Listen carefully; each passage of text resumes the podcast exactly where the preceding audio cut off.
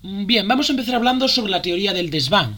Se la llama así, aunque, mm, bueno, no sabría decirlo. Bueno, esta teoría indica que el cerebro es una pieza vacía de espacio finito pero muy flexible.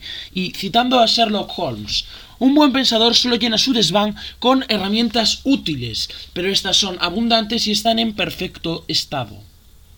Ahora, haciendo un inciso, es posible que algunas referencias que usé en el capítulo anterior no sean del todo correctas debido a la falta de preparación, así que espero poder seguir mejorando. Tras este inciso, vamos a continuar analizando los métodos del detective. El primer paso es la observación. Hay que fijarse en los pequeños detalles, porque pueden contener información crucial. Varios ejemplos.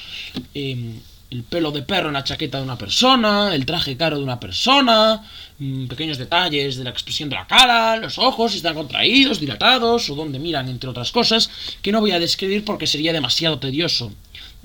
De hecho, citando a Sherlock, apenas divisada una persona es accedero inferir su historia completa, así como su oficio o profesión. Parece un ejercicio pueril y sin embargo afina la capacidad de observación. Luego va el segundo paso, que es formular hipótesis, a partir de todo lo, a partir de todo lo observado. Hay que crear hipótesis que puedan explicar los hechos. De hecho, citando a Sherlock otra vez, una vez descartado lo imposible, todo lo que queda, por improbable que sea, ha de ser la verdad. Bueno, ahora, mm, mm, perdón por sacarlo así, por salir de golpe, que mm, no queda muy bien, esto voy a ir mejorándolo. Bueno, ahora vamos a hablar sobre el futuro. Bueno, del. de detectives detectivescos.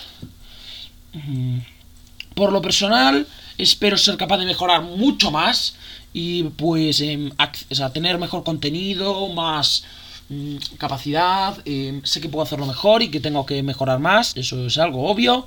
De hecho, ahora también tengo un canal de YouTube de detectives detectivescos. Y ahora en el vamos a hablar un poquito, bueno, esto va a ser una especie de adelanto. En el próximo capítulo hablaremos sobre la lectura del lenguaje corporal y sobre su gran importancia en el trabajo detectivesco. Más que en el trabajo detectivesco, podría decirse en el hecho de leer a las personas, mm, que es mm, una parte muy importante del trabajo detectivesco. Así que espero poder em, seguir con vosotros y que nos veamos de nuevo en un nuevo capítulo. Y bueno, o que nos veamos en YouTube, en, Facebook y en Twitter cuando los prepare.